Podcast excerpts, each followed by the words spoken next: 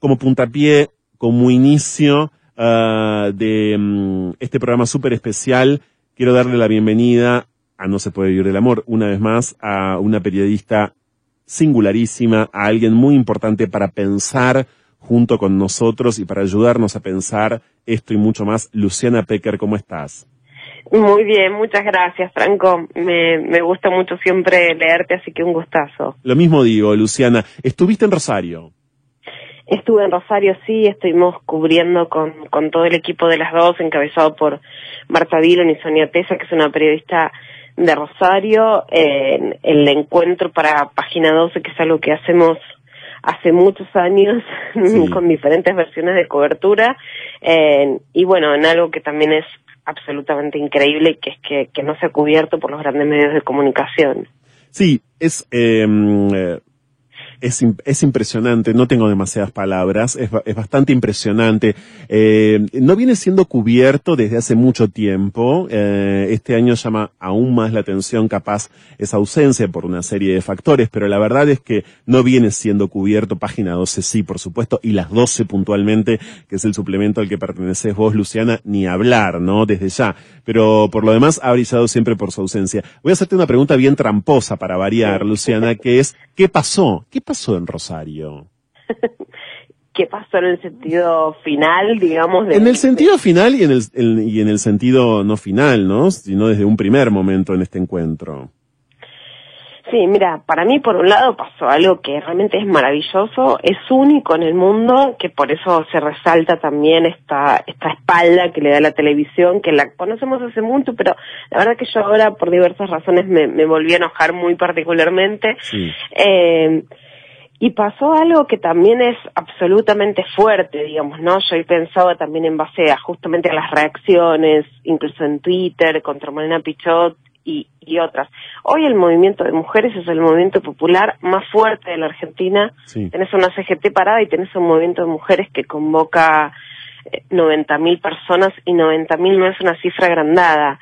Un dato de la, de la marcha de mujeres es que eh, nos contaba Sonia Tesa que, que de allá, el 24 de marzo es la fecha más movilizante y por lo menos yo nunca dejo de ir un 24 de marzo a una marcha eh, en, contra, obviamente, de la dictadura militar. Eh, y que eso abarca, digamos, a 30.000 personas y es la marcha más grande de Rosario. Bueno, la triplicó la marcha del encuentro de mujeres. De hecho, este, había problemas con, con los autos porque no estaban previstos el nivel de cortes de tránsito y 90.000 personas no es una exageración. hoy veía en La Nación que cubrían, y me parece perfecto, digamos, una nota sobre mujeres de negro en otro lugar del mundo y no cubren algo que es impactante y que tiene que ver con la movilización de mujeres, digamos. Y por un lado creo que o sea, esta antítesis sí es fuerte, ¿no? Que los medios no están transmitiendo el, el poder de movilización de las mujeres en la Argentina, que por un lado creo que, que también asusta y creo que también se quiere desarticular porque tiene una potencia enorme. Vamos a decir algo que puede parecer un poco trivial, me hago cargo yo, por supuesto, Luciana, pero vamos a decir que mucho más allá de un análisis político, ideológico o editorial, los grandes medios de la Argentina están conducidos por hombres. Totalmente. Por eso Digo, a ver, esto es... Por eso me de nuevo. Claro, a ver, esto es fundamental para empezar a pensar, ¿no? Es decir, eh, podrían, podrían estar dirigidos por mujeres o podría haber mujeres en sus cúpulas y sabemos que eso sería también eh, una, eh, digo que no sería necesariamente una garantía uh, de otra cosa porque esto es así, digo, eh, sería falaz pensar que de haber mujeres la cobertura sería otra. No necesariamente. Todos lo sabemos. No necesariamente. Pero la verdad es que están dirigidos por hombres, ¿no? Sí. Y hombres que reproducen una conducta, digamos, bueno, o por lo menos en principio una conducta editorial, digamos, o unas omisiones que llevan a que esto esté absolutamente ausente. Esto y todo lo que esto, por cierto, alberga, ¿no? Eh, ¿Qué te quedaste en ese sentido, Luciana, eh, pensando después de este encuentro, más allá de su desenlace? Sí, yo creo um, hacia el pasar, pero que eso que vos decís es importante, las mujeres no garantizan, pero el periodismo es especialmente machista, las redacciones se han mudado a, digamos, a zonas como suburbanas, aledañas de muy difícil acceso para las mujeres, hay una flexibilización laboral espantosa que alejó a las mujeres de lugares editoriales y más a las que tienen o tenemos alguna perspectiva de género, y digamos, si en política hay un 50% de paridad, en la provincia de Buenos Aires y un 30% a nivel nacional y se aspira a un 50%, en general en los medios no hay un 1, eh, en la televisión por lo menos no hay un 0,1% de, de equidad, digamos, por lo menos de mujeres con perspectiva de género. Esto es fuerte porque la verdad es que los medios le están dando la espalda a este movimiento de mujeres súper potente. Yo me quedo con eso, con, con la cantidad de mujeres, con las mujeres en la calle, como movimiento social, que es algo muy fuerte. digamos, en, un movimiento desmovilizado y con más represión social como para mí es este momento, por un lado, las mujeres vuelven a salir a la calle. Y por otro lado, eh, nunca dejaron de salir, aún en el kirchnerismo, que, incluso, este, digamos, hubo mayor... Hubo un intento, digamos, de, y esto me lo marcaba una entrevista de uruguaya maravillosa, ¿no? Como que las políticas públicas más progresistas de Latinoamérica intentaron también desmovilizar los sectores sociales para que las políticas de género sean políticas que cuando las toma el Estado, bueno, el movimiento de mujeres ya se desmoviliza porque pasa a estar tomado por las políticas públicas. En la Argentina, ni aún los sectores más kirchneristas, que, que van muchísimas y, muy organizadas, unidades y organizadas, como, como dice el lema de las agrupaciones que las agrupan, nunca dejaron de ir al encuentro de mujeres ni ir de, ni de reclamar el derecho al aborto legal que no era sostenido por Cristina Kirchner. O sea, tuvo una autonomía el movimiento de mujeres que no tuvieron otros movimientos sociales y políticos. Eso me quedé reflexionando mucho más fuerte este año también con, con el paso del, del tiempo político. ¿Y qué decir del desenlace? ¿Qué decir de la, de la represión sobre todo?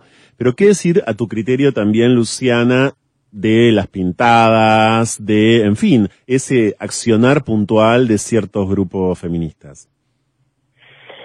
Mira, la verdad es que, eh, viste, lo, hablamos mucho en estos días y, hoy lo estuve como comentando en la radio, que es como debatir con este sentido común más clásico y entonces me pareció interesante primero hacer un poco de revisión. La verdad es que más allá de ir, yo cubro los encuentros de mujeres hace muchos años y el primero que recuerdo es en, Tucumán, recuerdo en Mendoza como este clásico también de uy, dejan las paredes pintadas, este, como bueno, nos dejaron sucia la ciudad, ¿no? Como, como esto. La verdad que bueno, ahora se decidió y de hecho hay una disputa si es Chaco o Buenos Aires, a mí me gusta que el encuentro sea federal y que sean las provincias, no quiero que sea en Buenos Aires. Eh, porque me gusta mucho eso de ir y de tomar ciudades a las que justamente ahí está esta diferencia con la tele. A lo mejor acá digamos, ¿no? Hay otras formas alternativas de comunicación que llegas más. La verdad que hay lugares en el interior donde yo fui que no llegas si no va al encuentro, y eso ya es alucinante. No, no es que defiendo, a ver, que, que te, yo no voy con aerosol, yo no pinto las paredes, ojalá también que hubiera métodos que, dejaran menos lugar a críticas y me parece aceptable. Pero bueno, las pintadas también son formas de dejar una huella indeleble, no sé si el caso de Rosario, pero sí a lo mejor el de Posadas, el de otros lugares que fui, que no es que te digo, ahí se justificaban las pintadas, pero, pero bueno, dejar una huella indeleble de un movimiento muy fuerte que es muy ignorado socialmente. Y bueno, por otra parte son, digamos, son sectores claramente más combativos del movimiento de mujeres que no representan a todas, eh, pero que bueno, que también sos imparable, ¿no? Cuando vos apelas a la autonomía y a la libertad, después te pasa como con los hijos, ¿no? Yo que soy madre. Después no controlas exactamente esa libertad, ¿no? Y se da otro fenómeno que, es un clásico, digamos que yo voy un poco hacia de, revisión, ¿no? Incluso ahora esto sigue pasando, eh, pero durante muchos años en la Argentina el mayor enemigo de las mujeres fue claramente la iglesia, pero no la iglesia como una fe que cada uno, cada uno puede este, adherir, tomar, etcétera, sino que claramente durante 20 años estuvo parada la ley de anticoncepción gratuita porque la iglesia la frenaba. Eh, entonces, en los encuentros de mujeres se terminaba en la catedral y la verdad que era un clásico ir y gritarles en la cara que ese era el poder político con el que se debatía. La verdad es que ese era el poder político al que las mujeres se enfrentaban. Eso se transformó en un clásico desde algunos años atrás eso se puso más más virulento, digamos, y ese clásico, bueno, va tomando un calor que es, es inmanejable, digamos. Eh, yo estuve, digamos, la verdad que en muchos encuentros y eso fue creciendo también cuando la iglesia empezó a llamar este cordones de varones se dice rugby y me dijeron que era estigmatizante. Bueno no es el mal sentido pero corpachones de acción católica. Este bueno frente a los que las mujeres les iban cantando eso viste que que que, que disputaban que no no podía digamos uno no vota a la iglesia para que decía sobre tu vida entonces que no podían decidir en una democracia sobre la vida de las mujeres. Efectivamente, yo creo que los tiempos eh, en algún punto han cambiado, pero el factor eh, político religioso católico sigue siendo un factor gravitante. En algún punto podemos pensar que hoy cada vez más en la Argentina, eh, gravitante de manera indirecta, a veces más directa, y a veces más inconsciente o más eh, del orden, digo, de lo subterráneo, de lo imperceptible en todo caso, pero gravitante al fin, eh, por lo que, sin ánimo, por supuesto, de, de justificar, creo, creo que en el fragor de las discusiones, en el fragor de un encuentro semejante, con una confluencia tan importante de tantos sectores eh, feministas, bueno, pasan por la puerta de una catedral, acaban de pensar durante un montón de horas juntas eh, una serie de cuestiones y eh, como no, vamos a recordar que las catedrales básicamente están sostenidas con dinero público en la República Argentina porque la Constitución Nacional sostiene el culto católico apostólico romano y esto implica de allí para abajo una serie de decisiones que a veces están más empujadas que en otros contextos por los poderes políticos. Es decir, a veces hay más presupuesto.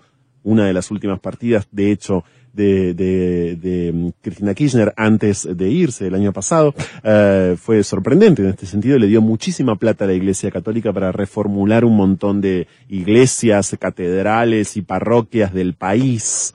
Um, vamos a recordar que viven con dinero público, sobre todo y fundamentalmente. Luciana, siempre es muy iluminador para mí hablar con vos y leerte en las 12 o en Twitter, que estás allí en arroba Luciana por supuesto. Sí, Franco, te agradezco muchísimo. Para mí también me, me encanta tu estilo y, y la voz también me encanta. Muchas gracias. Te mando un abrazo grande. Gracias, un beso.